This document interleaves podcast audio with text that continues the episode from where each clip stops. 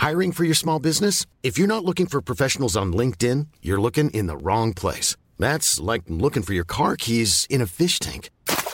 LinkedIn helps you hire professionals you can't find anywhere else, even those who aren't actively searching for a new job but might be open to the perfect role. In a given month, over 70% of LinkedIn users don't even visit other leading job sites. So start looking in the right place. With LinkedIn, you can hire professionals like a professional. Post your free job on linkedin.com slash spoken today.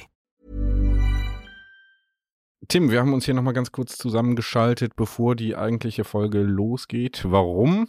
Wir sprechen ja in der Folge, die wir schon aufgezeichnet haben, über Angst.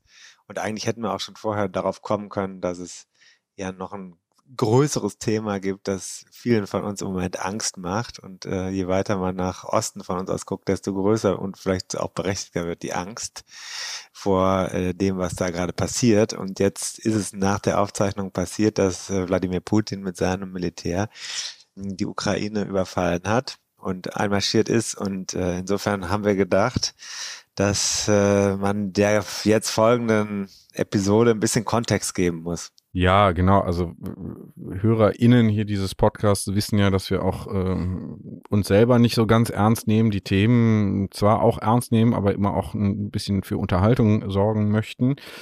Fühlt sich jetzt gerade nicht so an, als könnte man das einfach so machen, als wäre nichts passiert. Ne? Ähm, die Situation ist einfach äh, so, dass sie uns äh, nicht direkt betrifft, sondern indirekt, aber äh, uns natürlich auch beschäftigt alle. Wie gesagt, wir haben die Folge vorher aufgezeichnet, vor dem Einmarsch äh, Putins in die Ukraine. Warum senden wir denn die Folge trotzdem? Wir könnten ja auch sagen, nee, komm, sind jetzt keine Zeiten für äh, irgendwie auch Unterhaltung und Hobbys und Rennradfahren. Das fände ich aber falsch, da falle ich dir direkt ins Wort. Ja. Denn das hat niemand was davon, wenn seine eigene Psychohygiene oder auch körperliche Fitness abfällt, nur weil man quasi passiv Anteil nimmt an Unrecht, das woanders auf der Welt geschieht. Wir können jetzt auch nicht zu den Waffen gehen, ist meine Meinung. Und natürlich könnten wir andere Dinge tun, aber das Rennradfahren wird nicht obsolet durch äh, etwas, was auf der anderen Seite in einem anderen Land oder auch im selben Land gleichzeitig passiert. Es, wir müssen in der Lage sein, verschiedene äh, ja, Zustände gleichzeitig zu ertragen. Und äh, das hier ist ein Podcast für was Leichtes, vielleicht manchmal auch ein bisschen was Philosophisches. Ich sage nur, äh, der, äh, der Philosoph, der bei der Tour de France war. Also ähm, das ist also etwas, was uns auch vielleicht ein bisschen inspirieren kann. Und ähm, äh, genauso fand ich übrigens auch es lächerlich mal wieder, dass äh, Fernsehsender mit Mikros auf die feiernden Jugendlichen losgelaufen sind und sie dann mehr oder weniger dazu gebeten, da gebeten haben, sich zu rechtfertigen, wie sie denn feiern können, wenn woanders Krieg ausbricht. Karneval meinst du? Ne? Ja, Karneval, äh, Auftakt der Straßenkarnevals in Köln. Das soll jeder doch einfach feiern. Das hat ja überhaupt nichts miteinander zu tun. Die Stimmung ist gedrückt. Mir geht's selber auch so. Ich persönlich hänge an äh, einigen sehr, ja, fast schon faszinierenden Social Media Accounts, die sehr tief aus dem Konflikt berichten. Aber äh, das heißt doch nicht, dass man sich nicht auch gleichzeitig oder zu einem späteren oder früheren Zeitpunkt mit seinem Hobby beschäftigen äh, soll. Also das fände ich eine falsche Wahrnehmung. Das wäre meines Erachtens nach falsch. Deswegen an der Stelle stimmt The Show Must Go On, ohne dass man das andere verdrängt. Wir sind ja nicht das Internationale Olympische Komitee. Ja, und wir sind auch hier kein Politik-Podcast, aber natürlich die Stimmung ähm, war schon mal insgesamt besser. Ja. Trotzdem, trotzdem, äh, äh, vielleicht ist es so ein Trotzdem, ne? Steckt Auf jeden so ein Fall. bisschen Trotz auch drin und zu sagen, naja, komm.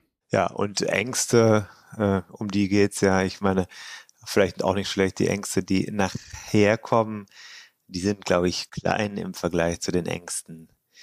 Also leichte Ängste, vermutlich. Das darf man so sagen, oder?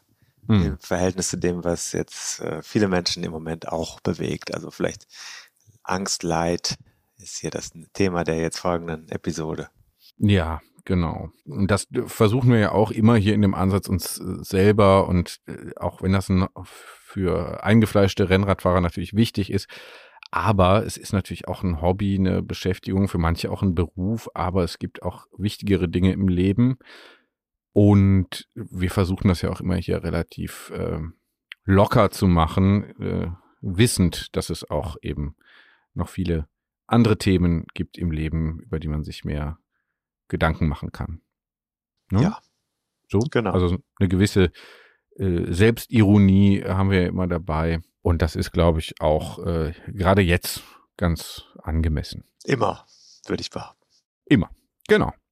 So, aber dann geht's jetzt mal los, ne? Also wie Also, gesagt, die Folge haben wir letzte Bescheid. Woche schon aufgenommen, also vor Beginn des äh, Einmarsches in die Ukraine durch Das Russland. war nicht letzte Woche, du bist schon zeitlich durcheinander. Das war diese, aber es kommt einem sehr viel länger hervor. Ja, Das wie auch immer, auf jeden Fall vor dem, äh, vor dem Einmarsch. Ja. Deswegen äh, kleiner Disclaimer hier vorangestellt. Genau. Ne? Trotzdem, gute Unterhaltung, manchmal ist Ablenkung ja vielleicht auch ein Wichtig. Mittel gegen Hilflosigkeit. Und auch wichtig für uns. Ne? Ja. Okay, dann geht's jetzt mal los.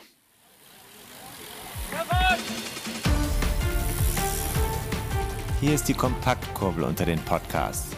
David Korsten und Tim Farin reden über 101 Dinge, die ein Rennradfahrer wissen muss und liefern dir Gesprächsstoff für deine nächste Runde. Ah. Ja, mir wird immer ganz warm ums Herz, wenn ich dieses Intro abfahre. Das ist das Schöne an der Sache. Hm. Du hast dich von mir konditionieren lassen und bist auch auf das therapeutische Setting schon ja, eingestellt. Es geht sehr schnell, dass du dich öffnest, David. Hallo, wie geht's Ja, dir? oder es ist auch eine äh, Konfrontationstherapie. Hm. Ja, dass ja. ich einfach meine Angst vor dem Mikrofon auch überwinde, dank dir. Hast du die wirklich? Nee. Und ich habe die Angst vor der, vor der erneuten Rüge wegen der Technik. Naja, Heute habe ich mir Immer was zu Recht. Besonderes ausgedacht. Es ist der 22.02.22. Ja, da mussten wir doch äh, Schnaps trinken, beziehungsweise eine Episode aufnehmen. Beides. Und Wobei zwar, äh, weißt du, jetzt Ja. ist ja ein Jubiläum. Die 50. ne? Kann Mhm. das sein? Mhm. Haben wir auch einfach mal wieder weggeatmet. Ja, Einfach so. ja ne, das hört man ein bisschen, es halt bei dir. Du kannst mal sagen, wo bist du gerade? Wir haben was Neues ausprobiert. Ich habe mal überlegt, ich mache es stilecht. Ich sitze im Fahrradkeller meines Hauses und nicht in dem Keller, wo ich mit Orhan war. Übrigens super angekommen, das Gespräch. Ja. sondern ich sitze jetzt hier zwischen ganz vielen Fahrrädern, äh, habe es geschafft, hier ein sehr stabiles WLAN einzurichten. Der Nachteil ist, wahrscheinlich hört man ein bisschen Hall, weil der Raum natürlich nicht sehr geschmückt und abgehangen ist, aber ich habe das Gefühl, ich bin hier wirklich in meinem Element. Mhm. Genau. Ja, da gehörst du hin. Ja. in den Keller. ja, 22. Zum alten was hast, du Eisen. heute, was hast du heute getan, David? Ach, äh, alles Mögliche. Kannst dir gar nicht alles sagen. Hauptsächlich. Hast du auch das Gefühl, ist ja ein Dienstag, ne? Ja, kann sein, weiß ich nicht. Verliere eigentlich die Dienst. Orientierung. Tag. Ja, Diensttag ist sowieso immer in allen Bereichen. Ja, das kannst du also nicht so genau sagen, was du heute gemacht hast. Warst du denn, warst du denn zufrieden? Hast du alles geschafft, was du hast schaffen wollen, David? Natürlich, Am 22.02.22. natürlich nicht. Deswegen sitze ich hier um, Verzeihung, kleinen Frosch im Hals. Ich hoffe, da kündigt sich nichts an. Ähm, 23.13 Uhr ist es mal wieder. Ne? Also das war ein Ausreißer letztes Mal, wo wir tatsächlich zu äh, normalen äh, Zeiten aufgenommen haben. Ungefähr zwölf Stunden früher als jetzt. Stimmt. Äh, Ich sag mal, es liegt nicht nur an mir. Aber nö, nö, mein Leben ist auch eine Katastrophe. apropos Katastrophe, ich habe ja auch, äh, im Moment habe ich ja zu Hause ist es ja schwierig, deswegen bin ich auch in den Keller gelaufen. Es, es fliegen ja überall die Keime durch die Gegend. Ich habe ja Mhm. hier die äh, häusliche Isolation. Heute tatsächlich von drei Personen um mich herum. Mhm. Fälschlicherweise drei, es sollten eigentlich nur zwei sein. Die dritte ist wieder aus der Isolation herausgenommen. Mhm. Also du siehst, auch für mich ist es im Moment kein Zuckerschlecken. Mhm. Dennoch versuche ich ähm, nicht die gute Laune, sondern einfach nur das Pflichtbewusstsein gegenüber unseren Hörerinnen und Hörern aufrechtzuerhalten und mich mit diesem äh, in die äh, 50, 51, 52 hineinzuhangeln. Liebe Leute, Mhm. auch das ist schön. Es gibt einen Sinn mhm. äh, an solchen Tagen. Mhm, mhm.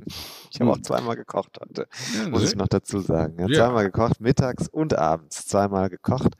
Also es war ein sehr produktiver 22.02.22. Und wir sind hier zu zweit. Wir sind hier zu zweit heute.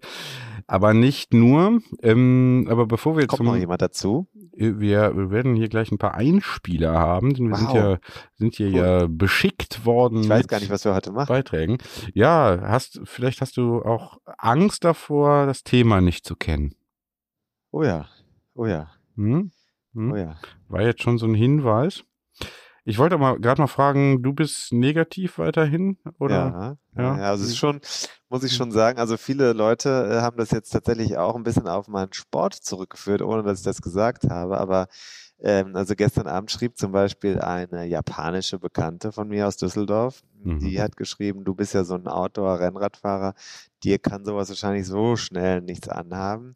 Tatsache ist, ich äh, bin seit äh, seit äh, mittlerweile elf Tagen nach dem Risikokontakt, der letztlich sicherlich die Infektionskette hier losgeschlagen hat, äh, negativ in allen Formen von Tests. Also ich habe hier wirklich alles durchgemacht, auch die mhm. sensibelsten und äh, PCR. Und es ist mhm. sehr interessant. Also äh, ich bin da wirklich durchgeglitten. Meine große Tochter auch, meine Frau und meine kleine Tochter, die haben nicht nur einen positiven Test, sondern auch durchaus heftigere Symptome gehabt. Also äh, insofern ist es, äh, mich hört man nicht verrotzt. Ich hatte äh, ein bisschen auch mal wieder eine Erkältung. Ich hatte auch gedacht, bei mir läuft es gleichzeitig los, aber es hat sich nie bestätigen lassen, dass ich Covid habe. Ich bin dann heute zum ersten Mal, weil ich trotzdem Angst hatte, Angst, Mhm. Und zwar ein bisschen Respekt vielleicht sogar. Ich wollte vorsichtig sein, aber ich hatte, natürlich hat man so ein bisschen Angst davor, dass man sich was äh, tut. Habe ich also in der letzten Woche auf Rennradfahren komplett verzichtet, auch zeitlich, aber mhm. ich hatte auch Angst davor, dass mein persönliches Umfeld mir da einen Strick draus dreht. Aber mhm. nein, nein, äh, es ging vor allem um die Keime da. Also weil ich das Thema hatten wir ja schon, mhm. dass ich keine äh, systematische Verschleppung eines äh, gefährlicheren Virus da jetzt äh, wollte. Mhm. Und äh, bin heute zum ersten Mal wieder aufs Rad gestiegen. Auf die Rolle allerdings nur eine Stunde. Mhm. Ja. ja. Ich kann noch kurz erzählen, was ich am Wochenende erlebt habe. Das war ja eine Aufregung. Es war so, ich hatte so routinemäßig einen Test gemacht, so einen Schnelltest, samstags oh ja. morgens, der war negativ. Dann war ich mit der Tochter ähm, noch beim Test. Mhm. Ne, die, weil wir da gerade vorbeikamen und so, und da testen wir auch mal so. Ne? Weiß gar nicht mehr genau, was der Anlass war. Warum denn eigentlich? Wahrscheinlich wollten wir irgendwen sehen oder so. Nee, der irgendwie bei den Nachbarn grassierte irgendwie sowas oder mutmaßlich und äh, war eine Begegnung auf dem Spielplatz und so. Also alles unwahrscheinlich, aber man weiß es ja nicht, ne? So, dann kam er da vorbei, dann habe ich mich nochmal mittesten lassen, ne? Papa geht mit und so weiter. Und dann war da der Schnelltest positiv. Ja, bin ich dann dahin nochmal zur Teststation, gesagt, so, wie geht's denn jetzt weiter? Der war ja positiv. Dann sagte mir der junge Mann da vor Ort, so irgendwie Student oder so, auch ein Studentenjob, ne? Inzwischen, dass man da so Abstriche ja, macht. Klar. Ja. Ähm, der sagte, ja, ich war mir ehrlich gesagt auch nicht so ganz sicher. Ne? Ich meine, da hätte vielleicht, wäre diese Linie da irgendwie ganz schwach gewesen. da äh, habe ich kurz äh, gelacht und gesagt, naja, bevor du mich hier aber irgendwie zwei Wochen in Quarantäne schickst, finde ich cool, wenn du irgendwie sicherer wärst. Ne? Ja. Dann wusste das Prozedere mit PCR-Test nicht. Ich hatte auch keine Symptome und die Tochter war auch negativ und die Gattin auch. Genau, die waren so ein bisschen erkältet, genau. Deswegen haben wir, glaube ich, auch sicherheitshalber mal getestet, ne? Weil dann so, ne, die Einschläge kamen näher, wobei äh, ich ja von dieser Kriegsmetaphorik äh, eigentlich nichts halte. Ähm, ja, auch heute 22.2. Krieg mhm. wieder verrückt, ne? Mhm, genau. Ja, ja, also Krankheiten, weiß nicht, ist was, mit denen man, glaube ich, leben muss, die man nicht unbedingt bekriegen kann. So, ne? Ja ähm, Umgang finden damit. Naja, auf jeden Fall war dann dieser Schnelltest positiv und dann war das Prozedere mit PCR-Tests und so da aber gar nicht bekannt. Ich sage jetzt nicht, an welcher Station das war. Äh, Ende, er hat dann noch einen Kollegen angerufen und musste erstmal fragen, habe ich mich schon gewundert, kommt das eigentlich nie vor oder, so, oder, oder bei dir jetzt nicht? Oder, also sind bei euch alle Tests immer negativ oder wie? Naja, der Kollege wusste auch nicht weiter. Dann hieß es irgendwann, ja, ich darf das eigentlich nicht empfehlen, aber können Sie nicht woanders hingehen und den PCR-Test? Dann habe ich gesagt, wunderbar, mache ich. Da wurde dann auch standardmäßig noch ein Schnelltest gemacht. Der war dann wiederum auch negativ und äh, der PCR-Test lief dann. Ja, und dann äh, war ich natürlich so leicht vorsichtig, aber ich hatte schon eigentlich gedacht, komm, da hat sich der Knabe verdonnen, hey, ne? Sonntagmorgen dann auch nochmal einen Schnelltest zu Hause gemacht, nach allen Regeln der Kunst, also wirklich so in Hirnnähe, glaube ich, auch war ich. Ne? Also wenn ich da nicht auch noch die letzte Ecke da ausgewischt habe mit irgendwie Viren, Virusmaterial, da, dann weiß ich es auch nicht. Und dann abends kam dann auch das negative PCR-Testergebnis. Ne? Aber so kann es gehen. Ne? Da hat sich dann, da war ich dann also am Wochenende mit vier Tests irgendwie ganz vorne mit dabei. Aber ne? jetzt, äh, das ist ja auch etwas, eigentlich eine Sache, David, der haben wir bislang nicht ins Gesicht geschaut, nicht in die Augen geschaut. Du bist ja jemand, der, der da durchaus auch seine Angst hat. Kann das sein? Mm, generell vor Krankheiten jetzt äh, ja. Corona. Was machst du dann? Googlest du dann jetzt zum Beispiel heute hast du mir ja berichtet, hab ein bisschen Magen-Darm. Wahrscheinlich wird das mit der Aufnahme nichts, habe ich mir dann gedacht. Ähm, also wirst du dann auch, guckst du dann Symptome, also auch rückwärts, welche Symptome passen zu welcher Krankheit? Also landest du am Ende auch immer bei den üblichen Krankheiten? ich? Nee, ja, es gibt ja eigentlich nur die großen drei, die in Frage kommen. Ne? Ja, das klar. ist ja klar. Ja. Das ist klar, das ist klar, aber eigentlich nicht. Nee, nee, Nein, also, also nicht Angst, mehr, nicht mehr, würde ich sagen. Das darf ich jetzt festhalten, ja, keine Angst. Das haben wir doch Wen, schon mal. Wenig, wir wenig, wenig Angst. Dafür hast du auch für mich einen äh, einigermaßen entspannten Eindruck hinterlassen am Wochenende. Das muss ich sagen. Wir haben uns ja sogar getroffen und gemeinsam ein Buch signiert, richtig? Richtig, richtig. Genau, das war natürlich vor dem Skandal, ne? Äh, vor dem Eklat. Ähm, hatte ich im Nachhinein natürlich, habe ich dir ja direkt mitgeteilt dann auch, ne, dass der Schnelltest eben positiv war, weil wir uns ja dann gesehen hatten, aber ähm, ich kam ja sowieso schon aus der Keim der Omikron. Welle. Also insofern äh, war das ja jetzt nicht so schlimm. Ja. Nun ja, also lass uns aber nicht zum epidemiologischen Bulletin hier verkommen, bitte, ja. sondern äh, wie sagst, was sagst du eigentlich äh, zu der Nummer mit, äh, mit, äh, mit dem E-Sport jetzt hier? Wie? Julia Schaulau, hast du das gehört? Nein. Nein, nein. Ah, natürlich ja. nicht. Ne? Natürlich nicht. Nee, es gibt eine deutsche Fahrerin, äh, E-Sport-Profi, äh, äh, also Rennrad, ne? Hm. E-Cycling, Julia Schallau, äh, ist von Zwift gesperrt worden. Ähm, äh, wegen ihrer unglaubwürdigen Leistungstests und äh, Leistungswerte. Der Bund Deutscher Radfahrer hat sich zusammen mit ihrem Team und ihr hat sich ähm, jetzt äh, versucht, äh, physiologisch darzulegen, dass sie die Werte tatsächlich ge gebracht hat.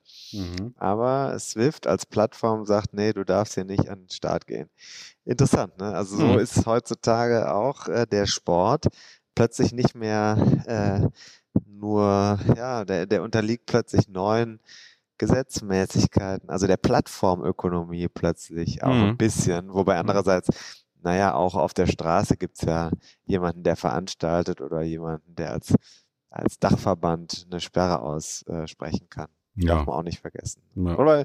interessant zu sehen, welche Leistungswerte vielleicht dazu führen, dass das Konto abgesperrt wird. Ich bin heute zum ersten Mal an so einem Rennen, habe ich teilgenommen, was dann tatsächlich so war, dass sich da niemand reinpfuschen kann, wenn man versucht, an den Start zu gehen und besser ist als die anderen Teilnehmer in der Kategorie. Mhm. Eigentlich, dann filtert ein Swift raus. Das heißt, du darfst nicht unter deinem Level fahren. Mhm. Das ist ja ganz gut, ne? Mhm. Und unter dem Level äh, bleiben wir hier hoffentlich auch heute nicht du hast ja alles gesagt, warum wir uns kurz gesehen haben. Wir haben nämlich zwei Bücher unterschrieben. Also ich, ich mhm. wurde, äh, du bist mir praktisch mit dem Rad aufgelauert. Ich habe dir meine Standortdaten zur Verfügung gestellt und auf einmal. Hast du Angst davor, getrackt zu werden, dass irgendjemand das mitliest? Von dir von dir. Sonst ja. jemand anders, äh, der oder WhatsApp, also eine Plattform, die Daten, deine Bewegungsdaten Wo, verkauft? Äh, nee, ich äh, nur manchmal denke ich bei Strava, da äh, ich, ich, könnte da natürlich jeden Tag Radfahrten angeben, kürzester äh, Strecke, mhm. aber ne, viel summiert sich, aber dann wäre ja schon sehr klar erkennbar, wo ich wohne und wo ich hinfahre. Mm, Nicht ganz, nicht ganz, Hm? nicht ganz. Weil äh, Strava hat tatsächlich so eine Funktion, wo die letzten, ich glaube, zwei Kilometer oder so, das weiß ich nicht ganz genau, der letzte Kilometer wird geblurrt, den siehst du nur selber. Das heißt, du weißt nicht, wo in diesem Radius du herkommst. Mhm, mhm. Aber deine Information, wo du wohnst, ist nicht geheim, David. Vergiss es nicht. nee, genau. Steht ja Ja. überall im Internet drinnen. So. Ja, von daher, äh, ich habe nichts zu verbergen. Ne? Das Haben gilt ja. was das gilt oder ja. sind wir durch für heute? Äh, na, wir haben noch was. Also, du, wir wollten noch kurz das Ich auflösen. wollte Civilization weiterspielen. Ich bin jetzt ein bisschen angefixt. Also ich habe eigentlich gar keine Lust mehr auf Podcast. Achso, ja stimmt, wir waren bei Patrick, ne? Patrick Tudor.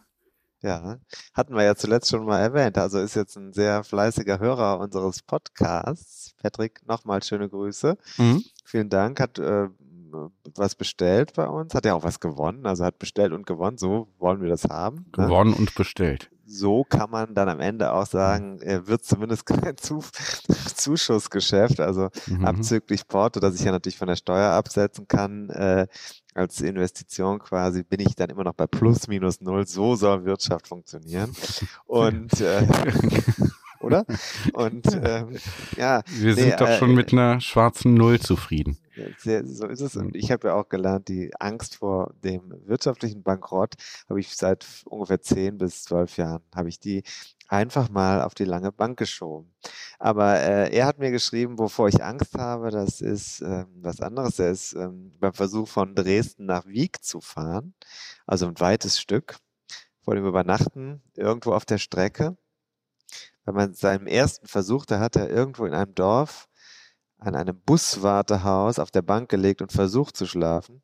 Und dann kam ihm ähm, auch, auch noch Wildschweinrotte auf dem äh, Weg, auf dem Feldweg in der Morgendämmerung und ging also Wildschweine und äh, Übernachtung äh, auf so einer Langstrecke in so einem Buswartehaus, das sind seine Themen, Mhm. vor denen er Angst hat. Also das ist nicht nur ein Abenteuer, sondern etwas, was ihm offensichtlich sehr negativ in Erinnerung geblieben ist. Mhm. Und äh, klar, Respekt hat er auch vor anderen Sachen, Mhm. Bergabfahren und so. Ja, okay. Genau. Also, Ja, das ist ja Thema, ne? Die Angst, äh, danach hatten wir gefragt und wir haben viele Beiträge bekommen. mhm. Äh, ich kann sagen, ich war mal mit einem Jäger unterwegs äh, für eine Geschichte hier äh, Print, ne? Äh, Habe ich ja auch mal gemacht, ne? So wirklich mit Schreiben. Ich, man kennt mich zwar in der Öffentlichkeit als Podcast. Eigentlich komme ich, komme ich aber aus dem Print. David ist echt der Knaller, der Typ, habe ich letztens gehört. mit seiner Ja. Art. Ja. Ja. Ähm, also Angst Gerade. vor Wildschweinen ist eigentlich nicht äh, berechtigt. Braucht man nicht haben. Ich, das sind ja meine mit, Oh, das sind ja eigentlich mit meine Lieblingstiere. Ne? Es sei denn, du hast einen Garten, denn wo du du, gerade ja. frische Hyazinthen angepflanzt hast, Ja. wie ich. ja, Und dann kommen die plötzlich einfach durch die Ja, ja. Garagentür äh, dann hinten raus durch und fressen alles auf. ja, Aber das genau. machen übrigens auch die Und Amseln, die Hundebesitzer. Amseln fressen auch. Die ganzen, wirklich bei meinem Nachbarn, äh, der setzt da immer, der Arme, der setzt immer ganz viele äh, frische Zwiebelblumen an ne? und Mhm. die Amseln kommen und fressen alles auf. Mhm. Mhm. Scheiß Vögel, ne? Mhm. Kommt drauf an. Ich mag Nee, ich- Elstern. ich, ich, Ich mag, mag Elstern. Ich mag Elstern, die machen so einen schönen Sound. Ich mach mal. Gek, gek, gek. Gek, gek, gek, gek, gek.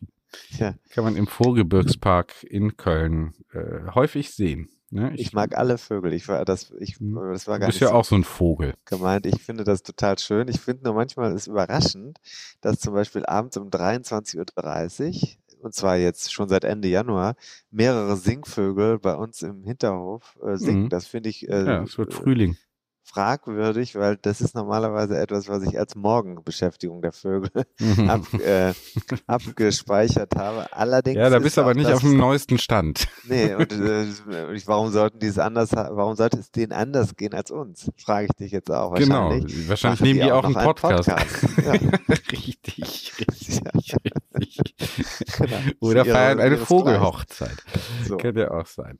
Also. So, also wir haben hier Beiträge bekommen, die wollen wir jetzt nach und nach mal durchgehen. Ich finde, das ist äh, schon mal äh, nachvollziehbar, ne? da irgendwo im Freien zu schlafen. Patrick Tudor, nochmal schöne Grüße. Danke für den Beitrag. Also wäre mir auch unangenehm, vor allem weil es kalt ist. Ne? Nicht, weil da irgendwie Wildschweine vielleicht mal kommen, das auch, aber da müssen ja eher Hundebesitzer hm, Angst haben, wenn die da mal in so eine Rotte geraten. Der Hund kommt möglicherweise nicht wieder. So, jetzt äh, hören wir aber mal hier die Zusendungen, die Zuschriften, hätte ich fast gesagt, aber das ist noch alte Printdenke. Wir haben ja schon gesagt. Apropos alte Printdenke, noch kurzer Hinweis, 101 Dinge, die ein Rennradfahrer wissen muss, ja. im Internet und im Buchhandel als Druckwerk zu kaufen, aber auch für Kindle gibt's auch. Also man kann auch das E-Book kaufen. Das ist, ah. davon, ist nicht verboten. Mhm. Ist möglich. Mhm. Ich ziehe mir jetzt nochmal ein Mau am rein, okay? Mm, ja, genau. Mach du das bitte, während ähm, nochmal Musik kommt, damit wir auch in Stimmung sind, wenn dann hier die schönen Beiträge kommen. Alles klar.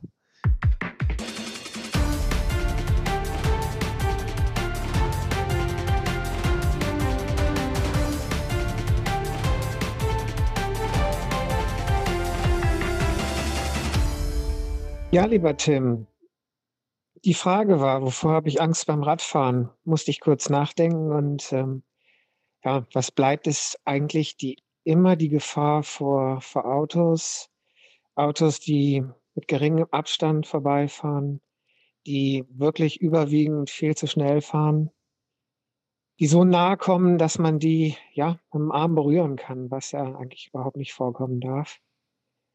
Ich habe viel Verständnis dafür. Ich fahre ja auch ab und zu Auto, aber umgekehrt glaube ich, täte es vielen Autofahrern mal gut, auch mit dem Rad unterwegs zu sein und zu spüren, wie sich das anfühlt, wenn so ein Schiff mit anderthalb, zwei Tonnen auf einen zusegelt man eigentlich nicht mehr viel machen kann, außer ja, kleines Stoßgebet zu sein. Ich meine, wir tun schon wirklich alles. Wir tragen helle Kleidung, wir fahren mit Taglicht. Wir fahren auf kleineren Straßen weg von den größeren Straßen.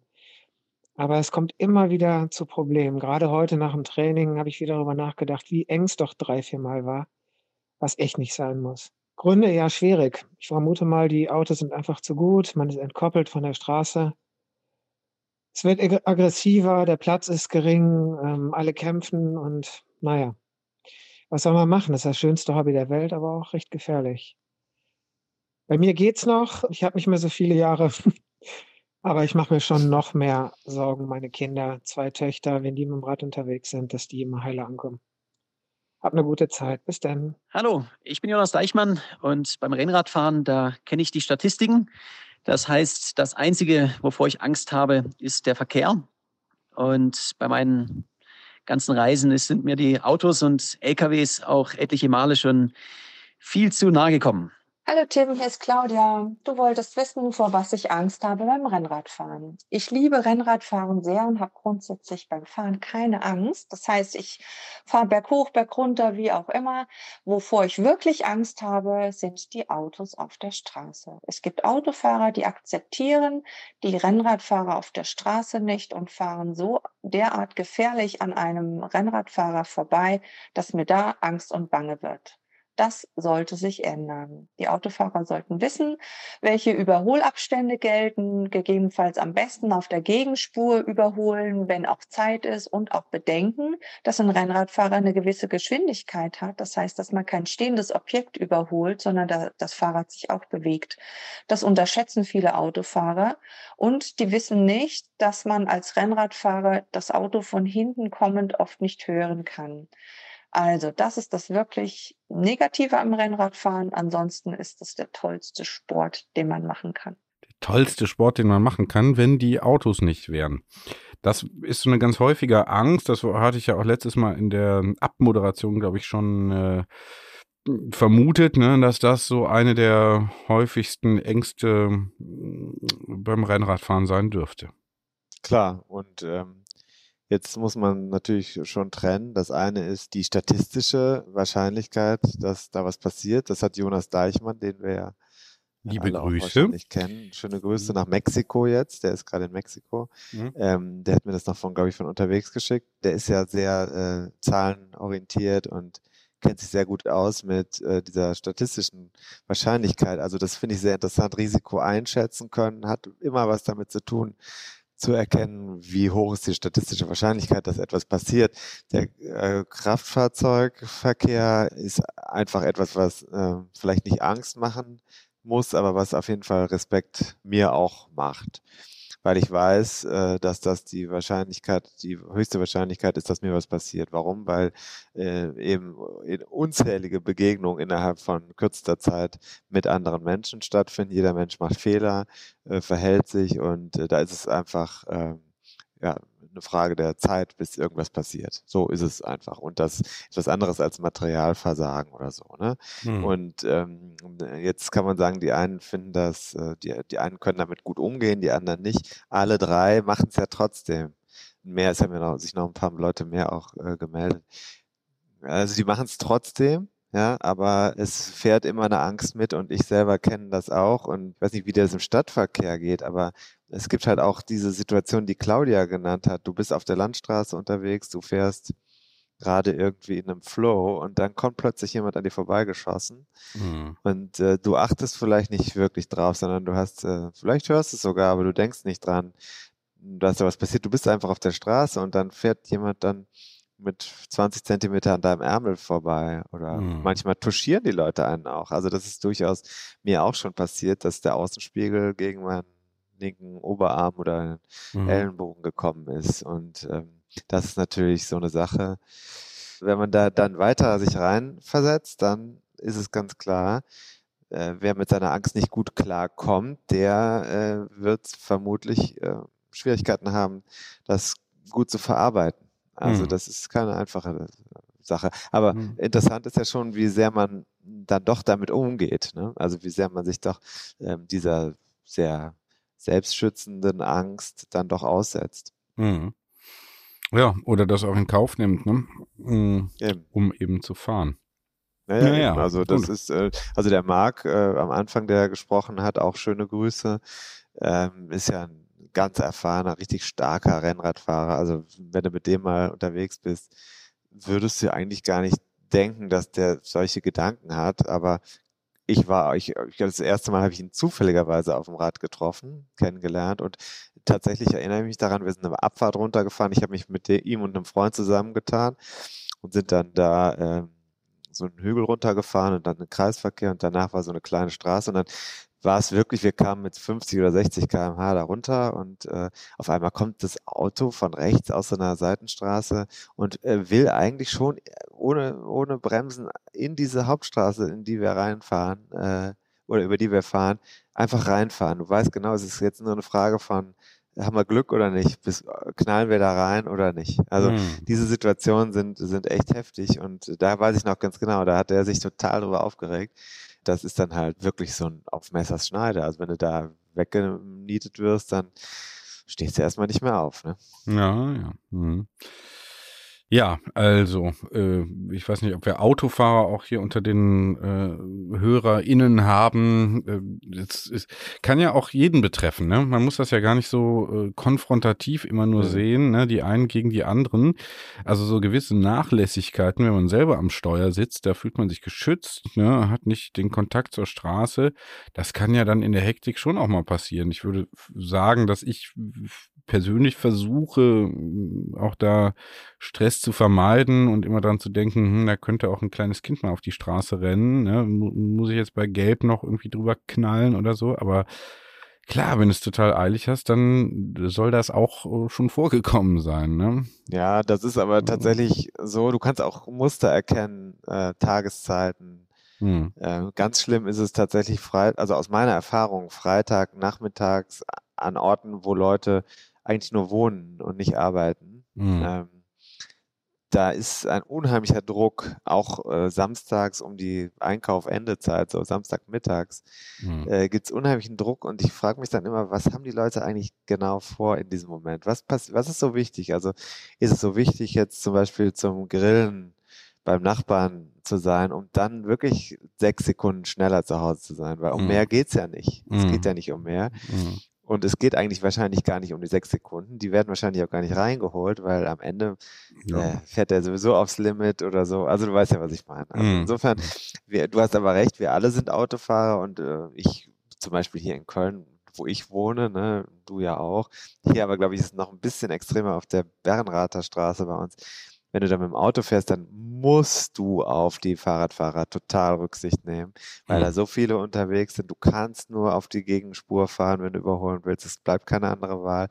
Und da wirst du quasi von der Menge an Radfahrern schon ein bisschen erzogen, aber du erlebst natürlich ganz genauso oft auch Autofahrer, denen das scheißegal ist und die sagen, komm ey, da passieren so oft Dinge, die grenzwertig sind. Ne? Also Mhm. das ist schon echt äh, so und da frage ich mich dann genau, wie die anderen äh, auch, äh, wie kann man eigentlich auf, am Steuer sitzen und das, das nicht, nicht schnallen, wie lebensgefährlich das ist. Mhm. Ich kann nur sagen, ich habe selber einmal einen Fahrradfahrer umgenietet mit Mhm. dem Auto. Mhm. Und zwar aus totaler Verpeiltheit. Das ist lange, lange her. Also das war, da habe ich Glück gehabt. Ich kann nur sagen, ich, der ist aufgestanden, der, das war bei Regen auf Kopfsteinpflaster, der ist auf die Fresse geflogen. Der ist aufgestanden und sagte, oh, ist alles nicht so schlimm, ich fahre weiter. Und ich habe Mhm. gesagt, bist du dir ganz sicher? Alles klar. Und dann, äh, ich hatte wirklich in dem Moment gepennt. Mhm. Und äh, nee, der ist einfach weitergefahren und das Ding ging es auch gut. Also ich habe ihm auch noch gesagt, kannst du meine Daten haben und so, wollte aber alles nicht haben. Mhm. Und ähm, das, das war so ein Moment, in, an den muss ich ganz oft zurückdenken und sagen, das hätte mein Leben wirklich richtig versauen können, wenn der ein bisschen anders hingefallen wäre. Mhm.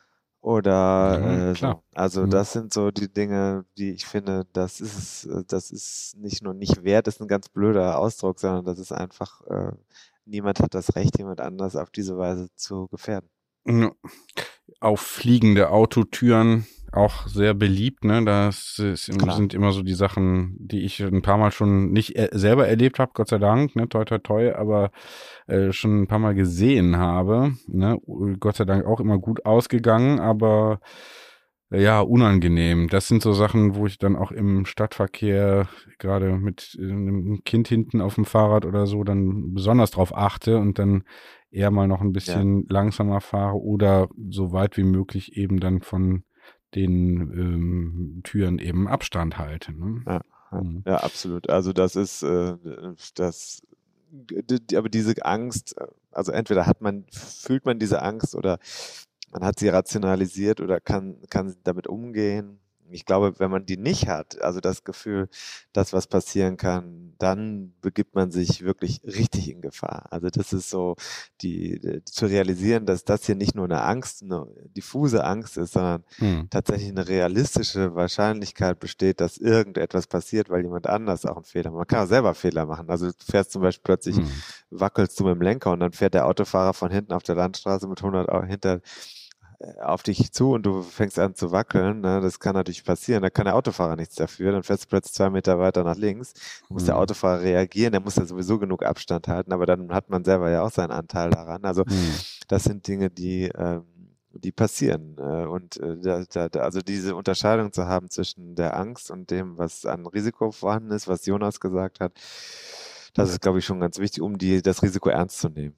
Ja. Also das ist ein ernstes Thema. Ja, gut. Machen wir mal ein anderes Thema. Hm? Guten Morgen, Tim. Guten Abend, David. Schöne Grüße an, an die ganze Podcast-Community, die hier zuhört. Hier ist Martin. Ähm, ich wollte mich zu dem Thema Angst nochmal äußern. Es passiert mir sehr häufig, dass ich Angst davor habe, die Hände vom Lenker zu nehmen, beziehungsweise während ich die Hände vom Lenker genommen habe, dass ich da dementsprechend umfliege mit dem Rad. Die Hände vom Lenker nehme ich generell immer dann, wenn ich zum Beispiel Handschuhe anziehen möchte oder äh, manchmal auch mit dem Handy rumspiele. Was da jetzt quasi passiert ist, dass äh, ich genau Angst habe davor, dass eine Windböe mich erfasst und nach links und nach rechts äh, irgendwie wegdriftet. Äh, speziell habe ich da immer Angst, auch wenn ich auf einer Brücke bin, weil das ja natürlich da sehr eng ist und dass man da äh, irgendwie auf die Fahrbahn oder den entsprechenden Fluss reingerät. Das Irre dabei ist aber, es ist mir noch nie passiert, dass ich umgeflogen bin. Vielleicht kann sich der Tim dazu jetzt mal äußern, äh, wie häufig passiert denn das, dass tatsächlich, während man die Hände vom Lenker hat, dass man da umfliegt. Äh, ist das eine berechtigte Angst oder ist das ähnlich wie mit dem Fliegen beim David, dass man dann dementsprechend ähm, sich das Ganze nur einbildet? Hi, Stefan hier, Monaco Calling. Wovor ich Angst habe beim Rennradfahren, gar nicht so sehr irgendwelche verrückten Autofahrer oder Stylingfehler am Trikot, sondern tatsächlich eher, ich kann zwar freihändig fahren, aber ich habe wahnsinnige Angst dabei. Ich sag mal, kindliches Trauma, Traumata kann man nur überwinden, indem man sie irgendwie annimmt und versucht damit zu leben. Könnte ein Projekt für nächsten Sommer sein. Kette rechts, ciao. Hm. Zwei Sachen, ne? Du sollst dich jetzt mal äußern äh, zum, ja, Lenk, äh, es ist so ähnlich, ne? Deswegen haben wir es hier zusammen gemacht, ein bisschen unterschiedlich, ne? Aber also eine ne Hand mal vom Lenker nehmen. Also Handy daddeln ist natürlich wahrscheinlich schlecht, äh, nicht zu Gehört empfehlen. Würde Naja, ich, ja, muss man mal, mal ehrlich, gehört auch dazu. ja, gut. Kommt aber an, wo die Polizei gerade ist oder andere Autofahrer oder Okay. andere Teilnehmer im Ja. Verkehr. Ja. Also wenn ich jetzt im Pulk fahre und so, ich finde es dann auch nicht cool. Aber wenn ich alleine unterwegs bin, kann ich auch mal aufs Handy gucken. Also Hm. sollte ich das nicht Okay. Gut, aber äh, was sagst du denn? Ähm, äh, das ist ja sehr, spe er hat das sehr spezifisch beschrieben. Also Martin, ja. Ja. Ja, also erstmal natürlich schöne Grüße zurück. Martin hat mein, hat letztes Jahr, ich weiß nicht, ob ich das hier mal erwähnt habe, der ist ja total unter die Rennrad, äh, Fahrradfahrer gegangen und hat dann letztes Jahr mein äh, Rose-Rennrad bekommen, das ich nur im Keller stehen hatte, mein altes Rennrad, was aber noch gut in Schuss ist. Und ähm, das ist jetzt so eine Sache, wenn der fährt sonst ein Tourenrad, das ist, hat ein sehr schweres, ähm, sehr schweren Laufradsatz. Der ganze Rahmen ist eher träge, ja, also so nicht, nicht, nicht unsch un, unflexibel, aber schon so, dass man merkt, oh, dass, wenn das in eine Richtung fährt, dann fährt das da auch hin. Mhm. Und das Rennrad, was ich ihm gegeben habe, das lenkt sich ein bisschen anders. Das ist auch noch relativ äh, steif in der Bewegung, aber äh, das schlägt dann doch auch eher ein. Das machen halt Rennräder meistens eher so, reagieren relativ schnell.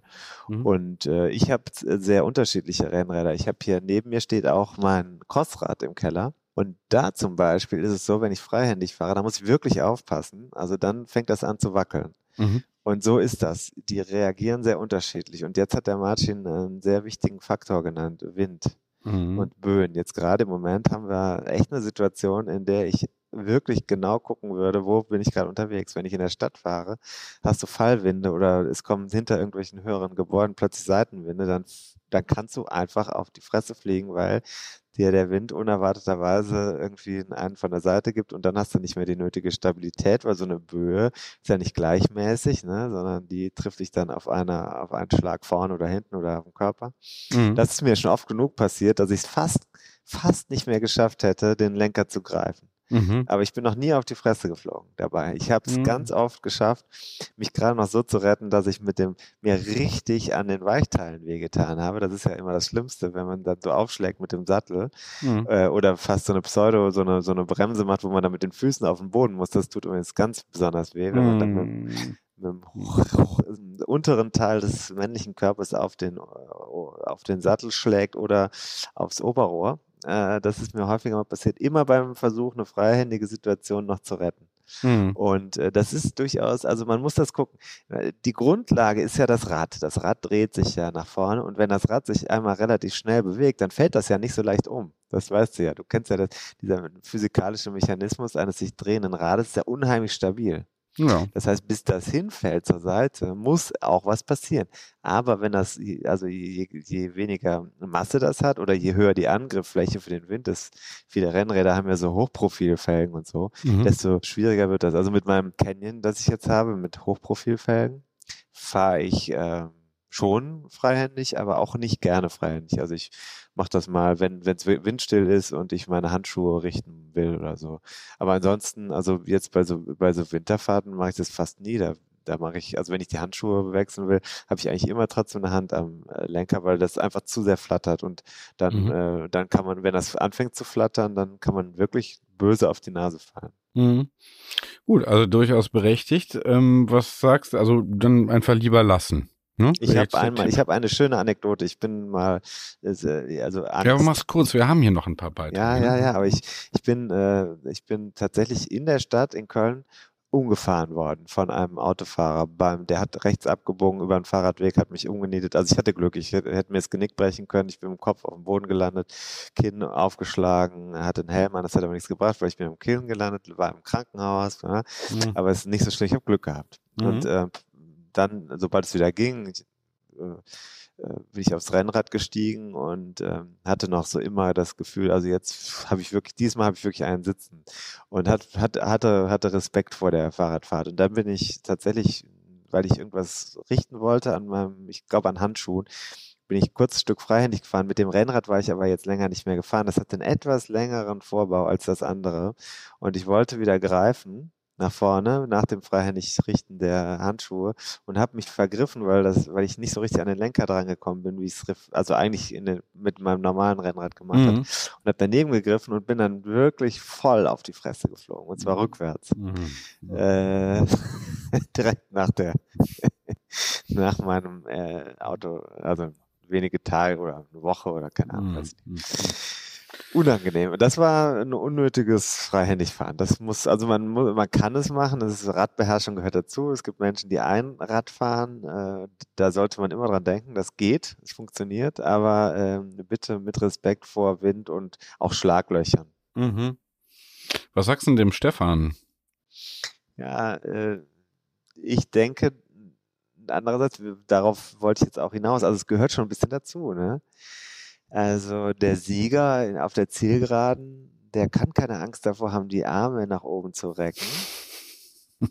Und äh, der muss das Trikot ja vorher auch zumachen, damit man die Werbung sieht. Also das gehört dazu. Dieser Bewegungsablauf will gelernt sein und es ist jetzt auch nicht so, dass man jedes Mal hinfällt. Wie gesagt, äh, Einradfahren, das Rad dreht sich ja. Es ist eine Stabilität im Ablauf. Es ist eine, mehr eine Frage des Gefühls. Also die, mhm. die mhm. Frage, hat man mit dem Gefühl Sicherheit? Und je unsicherer man sich fühlt, je mehr die Angst Kontrolle übernimmt über den Körper, desto unsicherer wird am Ende auch das Verhalten. Das kennst du ja von anderen Dingen. Zum Beispiel hier ich mit meiner Technik, das weißt du ja auch. Also mhm. es ist ja wirklich ja, inzwischen wenn dann so, dass ich jedes Mal externer Druck dazu kommt. Die mhm. Hand, die Hand ist schon schweißig in dem Moment, wo ich hier mit dir anfange zu sprechen. Ja, ja. Gesunder Respekt gehört schon auch dazu und ich versuche dich da auch entsprechend äh, in der, in der, ähm, wie sagt man, äh, in der Zwinge zu, zu halten. genau. Wenn mir auch sonst manchmal die Kontrolle über dich entgleitet. Also, äh, Stefan, den müssen wir natürlich dann gucken, wie er da rankommt. Gibt es so einen Tipp, wie man das üben könnte? Erstmal vielleicht eine Hand wegnehmen, dann die andere und dann irgendwann beide. Vielleicht mal. Ja, ich würde sagen, ich, ich habe jetzt gerade überlegt, vielleicht wäre es auch für ihn mal gut, äh, dann auch hinzufallen ne? Dass du dann siehst, also mal langsam fahren, ja, nee, mal langsam fahren nein, und dann. Nicht langsam, nicht langsam, im Gegenteil. Mhm. Nicht langsam. Mhm. Schnell, mhm. schnell und Arme hoch. Das ja, also das, jetzt nicht, jetzt nicht mit 60 bergab und dann. Äh, nein, das äh, natürlich so. sowieso nicht, das ist ja klar, mhm. aber 25, 30 und Arme hoch ist ja, besser sowas oder einfacher. Langsam für Rennradfahrer. Ne? Ja, aber ja, ja, nee, ja, das ist ja nicht langsam. Mhm. Und dann kann man überlegen, ob man dann auch mal mit 16 ohne Arme fährt. Aber du wirst merken, also je langsamer, desto schwieriger wird das. Mhm. Ja. Gut, also äh, ein bisschen Mut, aber ja, vielleicht. Aber der Stefan kann auch ohne. Das kann, der kann auch eine Hand am Lenker lassen. Der ist ja, der ja. hat ja sonst, immer, mhm. der hat ja sonst so viel Risiko im Leben. Ja. Manchmal musst du halt auch äh, tatsächlich dich aufrichten, musst was hinten aus der Tasche holen, keine Ahnung. Also da ist halt nicht schlecht, wenn man sagt, dann, dann kann man das auch mal machen.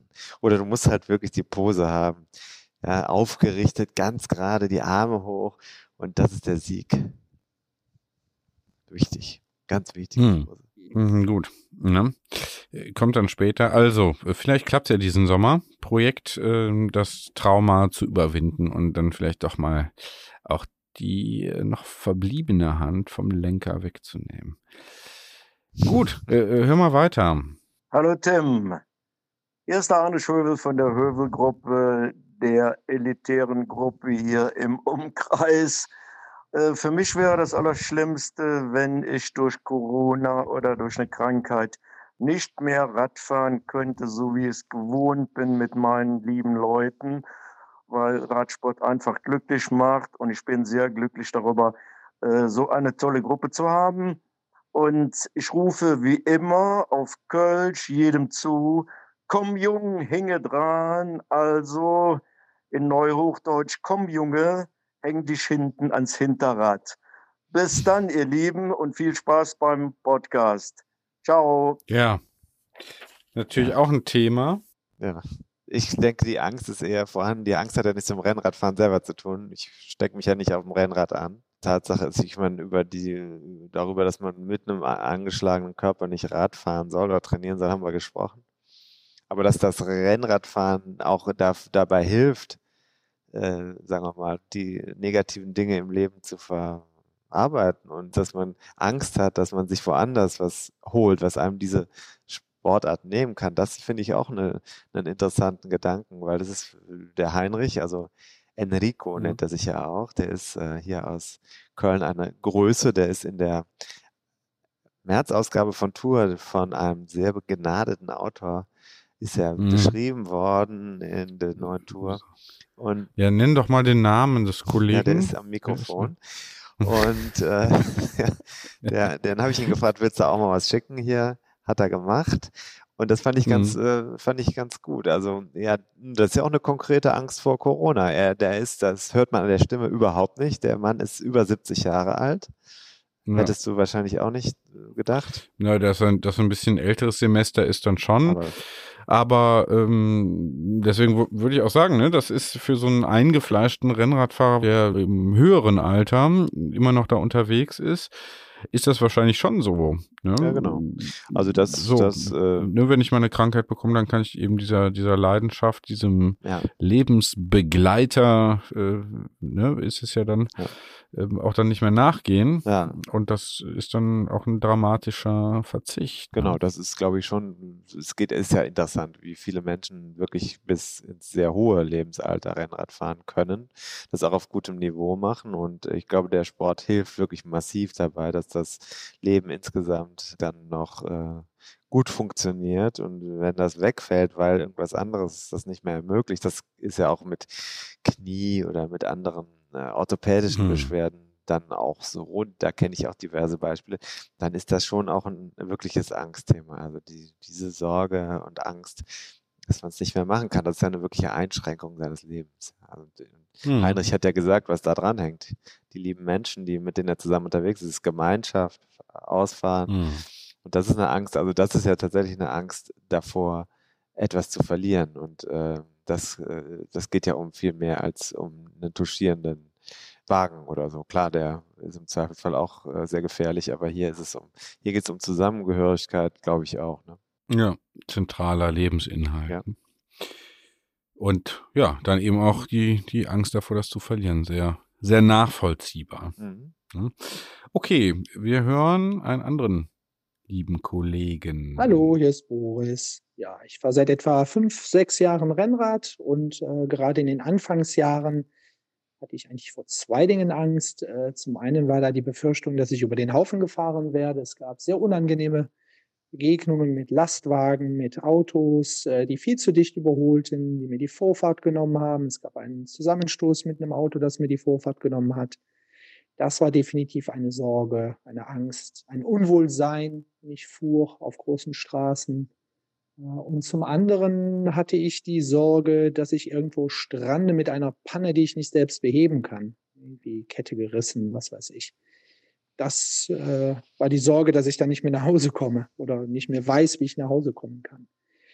Das waren eigentlich meine beiden Sorgen und Ängste. Mittlerweile sehe ich beides entspannter. Gut, das Problem mit den Autos ist geblieben und das Problem mit dem Nachhausekommen äh, habe ich dadurch gelöst, dass ich immer genug Geld dabei habe, um zur Not ein Taxi zu rufen. Ja, weiterhin viel Spaß euch beiden und toller Podcast. Ja. Ja, ne, also äh, klar, Autos äh, haben wir schon gehört. Wir wollen über den zweiten Punkt sprechen. Richtig. Mh, auf, der, auf der Strecke bleiben. Äh, mhm. Also ist, äh, kann ich total nachvollziehen ich weiß auch noch ganz genau, wie ich, äh, es kommt einem so vor, als ob ich irgendwie was Bedeutsames wäre für die Rennradfahrerszene. Wenn ich jetzt hier erzähle, wie das bei mir mhm. damals war. Dabei bin ich so ein total popeliger Hobbyradfahrer. Aber wie auch immer, ich sag's jetzt einfach. Ich hatte, als ich angefangen habe, Rennrad zu fahren, äh, da habe ich auch äh, ganz oft das Gefühl gehabt, wenn ich jetzt hier stehen bleibe, irgendwo auf dem Feldweg oder irgendwo hier in der Pampa, dann, wie komme ich denn jetzt dann nach Hause? Also was machen wir denn dann? Zum Glück hat man ja immer noch irgendjemanden, den man kennt mit dem Auto oder so. Wobei so eine Frau, wenn du die anrufst und sagst, hör mal, ich stehe hier gerade in äh, Nörvenich, wo ist das denn? Ja, hier äh, 35 Kilometer östlich und äh, ja, ich wollte gerade ins Kino mit den Kindern. Ja, äh, weißt du, nee, muss mich jetzt mal abholen. Ich stehe hier hinten am Mhm. Feld. Aber Wo ist das denn? So, wenn du das machen würdest, ich glaube, diesen Dialog kannst du dir Ja. gleich sparen. Und Ja. insofern äh, habe ich, Vielen Dank. ich die Boris-Idee auch sehr reizvoll, zu sagen, ich ha habe immer die Chance, von da mit eigenen Mitteln noch nach Hause zu kommen. Und ich habe das Ja. tatsächlich, ich habe sogar überlegt, ob man nicht sogar als Rennradfahrer sagen muss, ich muss bereits einmal von einer Ausfahrt mit dem Taxi nach Hause gefahren sein, weil nichts mehr ging. Ich selber habe es auch gehabt. Ich bin vor vier Jahren oder so, habe ich neue Reifen drauf gemacht und das hat überhaupt nicht funktioniert. Ich hatte äh, Platten und dann habe ich wieder irgendwie was getauscht und dann habe ich einen Schlauch gewechselt und nochmal hatte zwei oder drei dabei und hatte ständig Materialprobleme und es ging einfach nichts mehr. Ich habe es auch nicht mehr abbekommen, ich bin nervös geworden, stand irgendwo auf dem, auf dem Feldweg am Rand und habe gesagt, ich rufe jetzt ein Taxi hier hin. Und eigentlich hätte ich auch zu Fuß gehen können, weil das Taxi hat locker anderthalb Stunden gebraucht, bis das da war. Und dann bin Mhm. ich also für, glaube ich, 80 Euro oder 90 Euro von da aus nach Hause gefahren. Also in dem Moment kannst du viel verarbeiten, wie scheiße auch manche Sachen sind und wie viel Geld man zum Fenster. Aber am Ende denkst du dann, okay, war genau richtig, der Taxifahrer war nett, die Tour war okay, wir haben beide zusammen gelacht und äh, es gehört irgendwie auch dazu. Das sind ja so Misserfolge. Am Ende lernst du ja auch daraus. Also ein bisschen besser zu wissen, welches Material hast du dabei, was kann passieren, was passiert eigentlich schlimmstenfalls. Im schlimmsten Fall hast du ein bisschen Geld verloren oder du fährst dann, ja, Hm. ja, es gibt auch, es gibt auch tatsächlich dann Leute, die helfen. Ne? Das muss man auch sagen. Ja. Ja. Viel. Und übrigens Und- unter Rennradfahrern, ja, ist es ja normal, das äh, ist dir vielleicht äh, noch nicht bekannt, aber wenn du an einem Rennradfahrer vorbeifährst, der einen Defekt hat, dann fragst du immer, ob alles okay ist. Die meisten haben eine Pumpe und irgendwelches Material dabei, Werkzeug. Das gehört auch dazu. Also auf viel befahrenen Strecken ist es eigentlich gar nicht unwahrscheinlich, dass irgendwann mal jemand kommt und sagt, ich habe hier eine Kartusche dabei oder ich kann dir helfen, ich äh, kannst du mir helfen. Ich, mir persönlich wäre das ist jetzt zum Beispiel eine Angst von mir. Ich finde es unheimlich äh, oft blamabel, wenn ich sage, ich krieg's selber nicht geregelt. Hm. Ja, gut. Ne? Das ist wieder so dein Thema. Ich würde sagen, wenn du da auf der Strecke bleibst und dann mit dem Taxi nach Hause fahren musst, das ist zwar dann ärgerlich für, für die Haushaltskasse, aber die besten Geschichten beginnen doch oder enden oder enthalten zumindest irgendwas, was nicht klappt. Und Ja. wir als äh, Storyteller, Ja. Content Creator und Storyteller sind doch genau auf sowas äh, praktisch versessen, angewiesen. Wir brauchen das doch wie die Luft im Reifen. Zum Atmen. So, ähm, wir haben noch zwei Hey, Beiträge. Nee, mehr. Boah. Nee, hier kommt, hier Mal kommt weiter. noch richtig was. Äh, pass mal auf. Ja, es ist gar nicht so die Angst im Straßenverkehr selber, die ich manchmal habe, sondern die Angst auf die Auseinandersetzung an der nächsten Ampel, die man den, mit den Autofahrern haben kann, äh, aufgrund bestimmter Situationen, die man da erlebt mit denen. Was man damals auch mit, bei unserem Trip durch Bärenrad gesehen hat, was einem da alles passieren kann, dass man letztendlich auch mit dem Messer bedroht werden kann. Außerdem bin ich ein, ein schlechter Abfahrer und werde meine Angst, glaube ich, vor Abfahrten nicht mehr los. Hallo, mein Name ist Tito Hoff und als relativer Radrennanfänger habe ich immer noch etwas Angst und Respekt vor den Abfahrten im Bergischen und stehe da ordentlich auf der Bremse und natürlich auch davor, dass mir der Himmel auf den Kopf fällt. ja, zu Recht. Seit Asterix und Obelix wissen wir, dass diese Sorge durchaus eher nicht exklusiv hat, sondern ähm, vielleicht auch, äh, ja, kann immer passieren. Ne? Also sollte man zumindest immer mit rechnen, dass einem der Himmel auf den Kopf fällt. Ja, Orhan hat ja beim letzten Mal, hat ja beim letzten Mal darauf hingewiesen, dass ich immer eine Regenjacke dabei habe. Also auch beim fürchterlichsten Sommer Sonnenschein Mhm. werde ich immer im Gepäck mit einer blauen Regenjacke unterwegs sein. Das äh, ist meine Art, damit umzugehen. Aber ähm, ja, das andere Thema ist natürlich äh, frappierend, frappierend. Ich weiß, äh, Tito, mit Tito bin ich noch nicht gefahren. Aber äh, auf der Bremse stehen ist ein Thema, was ich, da möchte ich eins entgegenhalten. Ich habe mal so einen Rennradcoach, der war mit einer großen Gruppe, wo ich eine Geschichte drüber gemacht habe, unterwegs, Trainingslager. Und er hat die Leute die ganze Zeit ja nicht angefahren, sondern äh, ermahnt, die Bremse aufzumachen bei den Abfahrten, weil er hat immer gesagt, es passiert viel mehr, wenn du viel mehr bremst.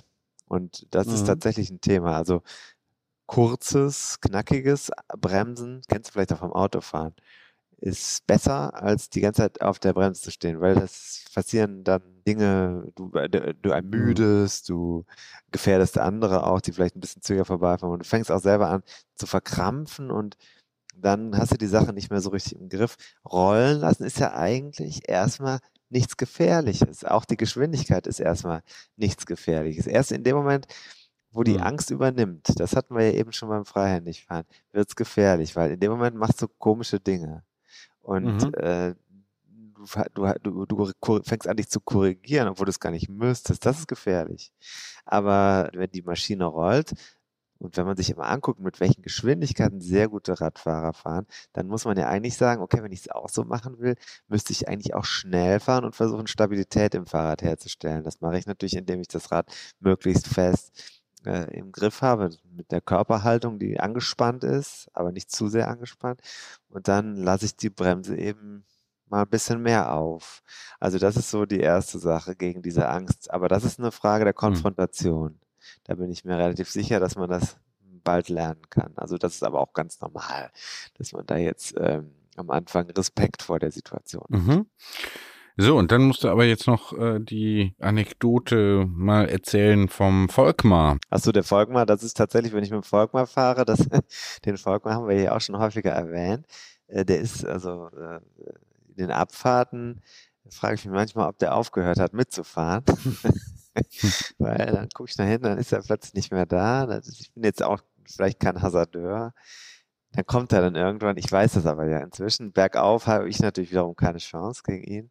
Und äh, so ist das äh, vielleicht auch ein bisschen gerecht im Leben verteilt. Also ich habe dann eher Angst vor der Auffahrt. Und äh, die Sache mit dem, mit dem Messerangriff, das ist wirklich kein Scheiß. Das steht auch im Buch drin. Und das ist uns passiert. Ich hätte es nicht reingeschrieben, wenn ich keinen Zeugen hätte, weil es hätte mir niemand geglaubt. Aber Volkmar war dabei. Also es ist tatsächlich auf dem Feldweg. Und das war nicht in Bärenrad. Wir waren zurück auf dem Weg nach Bärenrad, aber in Gümnich. Mhm. Äh, nicht so weit weg von äh, Bärenrad. Also hier bei uns im Kölner Umland. Mhm. Da sind wir von einem, da sind wir drangsaliert worden von einem Golf mit zwei Leuten drin. Und äh, der hat uns versucht abzudrängen auf dem Feldweg und einmal schon kam der zum Stand und wollte gerade aussteigen. Dann sind wir aber noch rechts an dem vorbeigefahren und weiter und dann kam der wieder an uns vorbeigefahren und äh, der Typ, der äh, auf der rechten Seite auf dem Beifahrersitz saß, er hat das Fenster offen, äh, hielt eine Bierflasche in der Hand und hat uns ein Messer entgegengehalten in dem Moment. Und dann kam die nächste Ortseinfahrt und äh, wenn du den gesehen hättest, hättest du keinen Zweifel gehabt, dass der von dieser Situation auch in, durch Gewaltausbruch gebraucht äh, gemacht hätte. Der war irgendwie völlig drauf, Mhm. ja, also äh, Wochentag, Mittag. Das war eine ziemlich erschreckende Situation.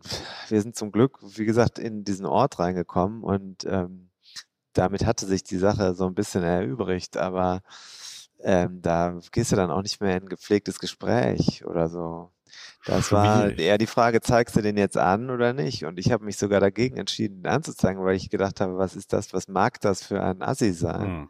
Wo steht der hinterher mit den Daten, die der über die Anzeige von mir bekommt? Mhm. Und ähm, so richtig ausräumen konnte das ein bekannter Polizeibeamter, Bekannter von mir auch nicht, dass da also im schlimmsten Fall auch mal was passieren kann. Mhm. Insofern äh, war ich da, das war eine Situation, die mich wirklich, da habe ich wirklich Angst gehabt. Und zwar wirklich vor einem Menschen, der völlig aus dem Nichts, den ich nicht kenne, der Aggression auslebt, äh, die im schlimmsten Fall vielleicht tödlich sein können. Wenn der mit dem Messer auf mich losgeht, auf der Landstraße oder auf dem Feldweg, Hm. was machst du denn da? Keine Ahnung. Ja. Vor allem, wenn du dann alleine unterwegs bist, ne? Ist noch schlimmer. Aber auch zu zweit hast du wahrscheinlich ja wenig Chancen. Ne? Also Volkmar und ich waren, glaube ich, erstmal ziemlich baff und konnten auch erstmal das nur still verarbeiten auf dem Rad und dann hinterher haben wir versucht, das gemeinsam zu verarbeiten. Das ist ja auch ganz gut, ne? So eine Situation. Aber das war schon auf jeden Fall ein prägendes Erlebnis. Wünscht man niemandem. Ne? Nee. Okay. Gut, dann kommen wir zum Schluss. Hallo Tim, hallo David, ich bin's, Lars.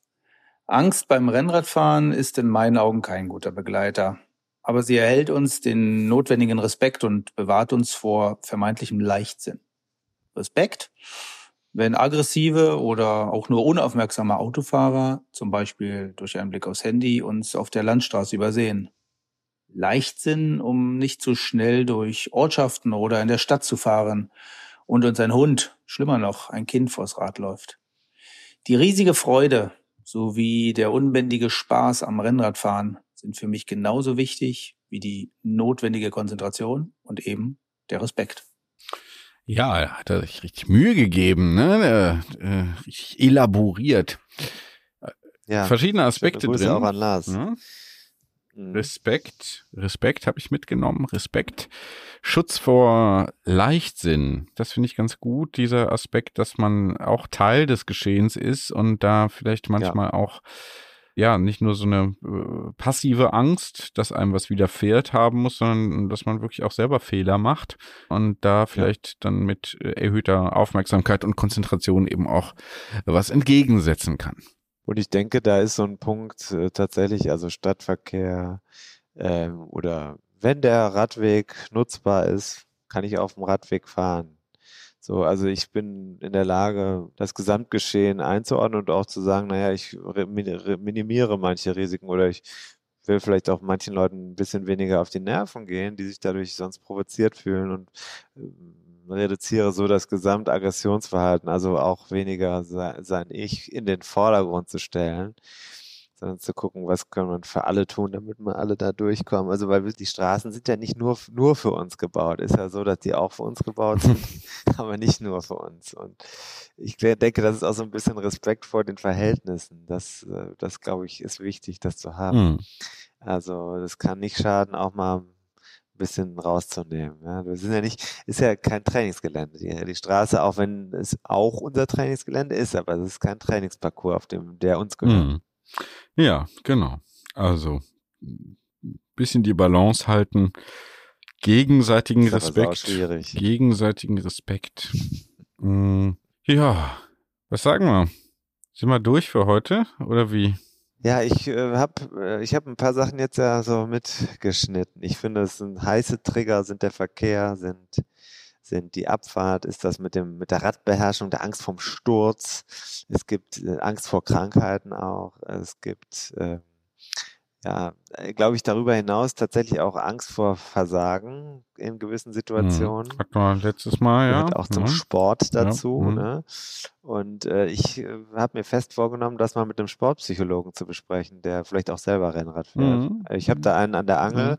Äh, kann gut sein, dass das nächste Woche schon klappt. Aber ich sag gar nichts mehr zu, weil mir haben also jetzt sogar auch Leute, äh, teilweise sind die abgetaucht, weil sie gemerkt haben, wie groß unser Forum Mhm. ist. Äh, nicht nur so ein kleiner Podcast, wo man mal ein bisschen drüber redet, sondern dann hat man plötzlich Tausende von Ohren äh, auf sich gerichtet. Das macht manchen Leuten tatsächlich auch offensichtlich Angst. So interpretiere ich die, die, das Verschwinden äh, im E-Mail-Postfach äh, nach eigentlich schon getätigter Ab Verabredung. Mhm. Ja, ja, klar. Also das ist dann inzwischen ist das hier wirklich eine Respekt, äh, manchmal teilweise auch angsteinflößende Dimension geworden. Ich habe da manchmal auch Albträume. Du auch? Dass ich denke, irgendwie Nein. wieder nur Quatsch, wieder nur Quatsch erzählt. Nicht im, geringsten. nicht im geringsten. Nicht im Nee, weil geringsten. eigentlich, das ist- dieses ist hier die Gelegenheit, die Albträume abzuräumen.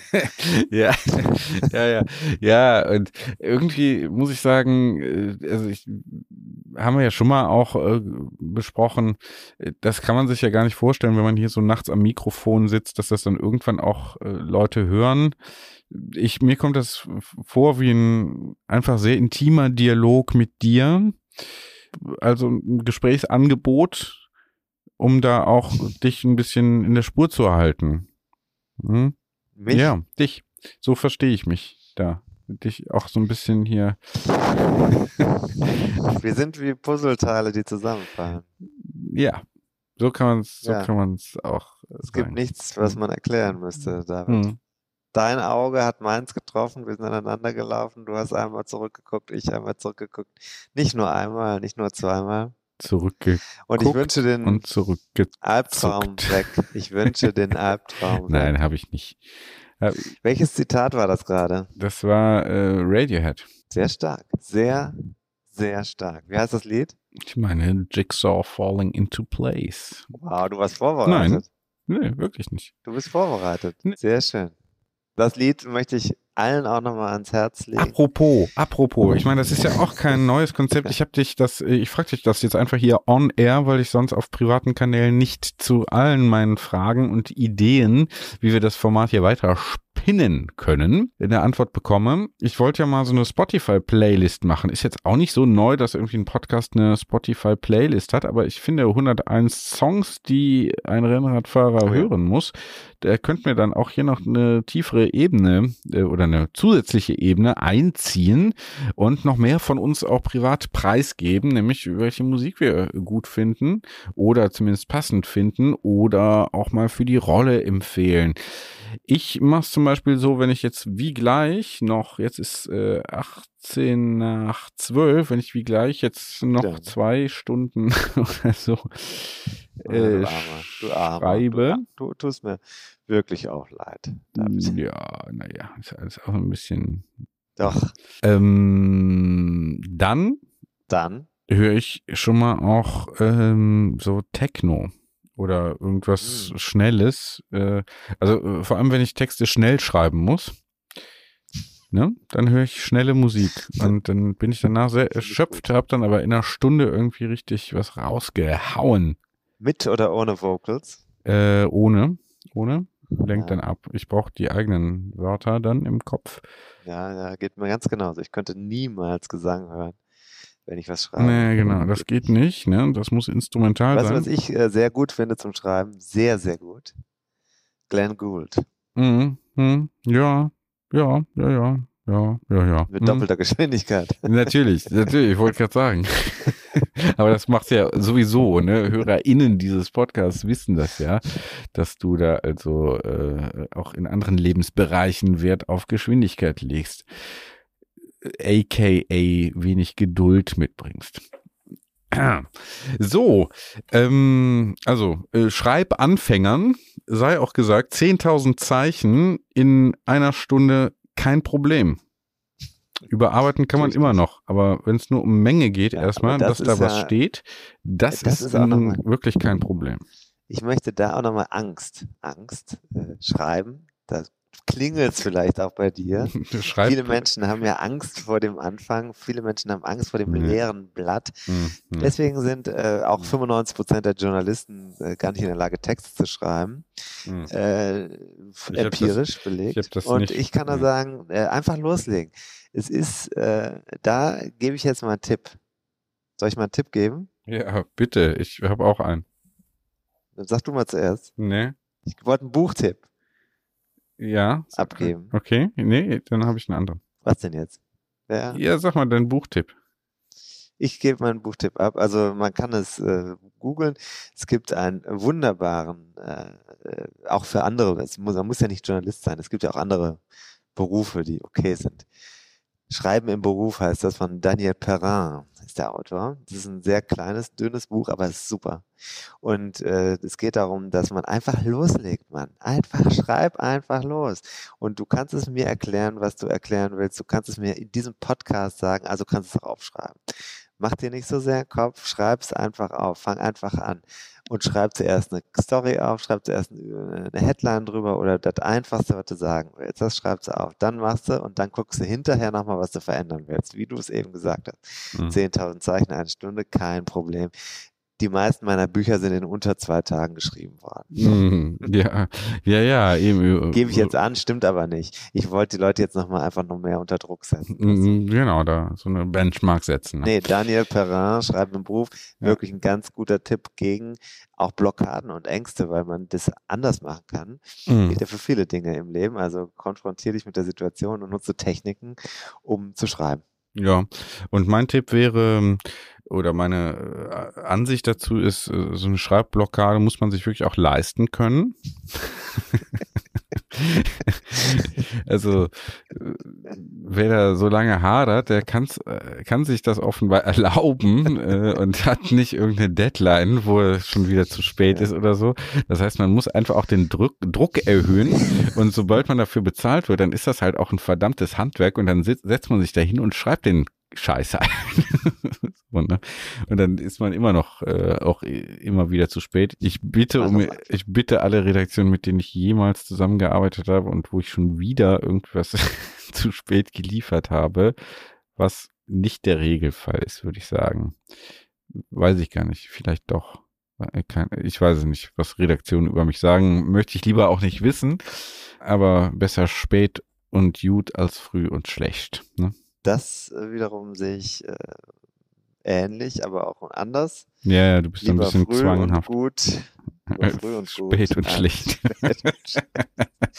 ist, ist zum Beispiel wie dieser Podcast. Es ist der 23.02.22. Ich bin inzwischen und 0 Uhr 23. Ich bin ein bisschen äh, enttäuscht. Ja. Ein bisschen enttäuscht. Ja. Das sage ich dir jetzt wirklich und das muss ich sagen. Ich habe es heute erst sehr spät gemerkt, dass der 22.02.22 war. Gestern spät gemerkt. Und diesen Tag gibt uns niemand mehr zurück, David. Hm. Und äh, wann ist der nächste solche Tag? Der 33.3.33 kann es ja nicht sein. Also ich bin ehrlich gesagt hier jetzt schon mit einem Fuß tief in der Melancholie, wäre vielleicht sogar noch weiter hinabgeglitten. Und es ist schön, dass du mir den Weg aus diesem Tag geebnet hast ja, dich zumindest so weit abgelenkt habe, dass er einfach vorbei war. und das ist nicht mal gemerkt, das hat auch eigentlich nicht gepiekst. Macht gut. Schönen Abend. Bis Mach dann. Ja. Tschö. Tschö.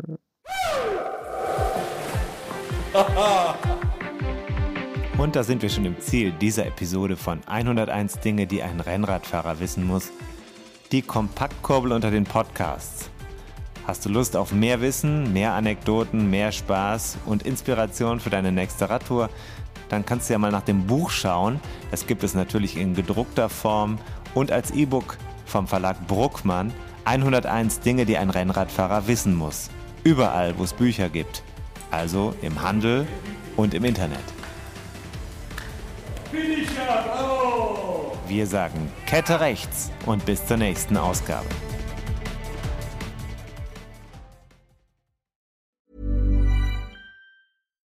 Why don't more infant formula companies use organic, grass fed whole milk instead of skim? Why don't more infant formula companies use the latest breast milk science? Why don't more infant formula companies run their own clinical trials? Why don't more infant formula companies use more of the proteins found in breast milk? Why don't more infant formula companies have their own factories instead of outsourcing their manufacturing? We wondered the same thing. So we made ByHeart, a better formula for formula. Learn more at byheart.com.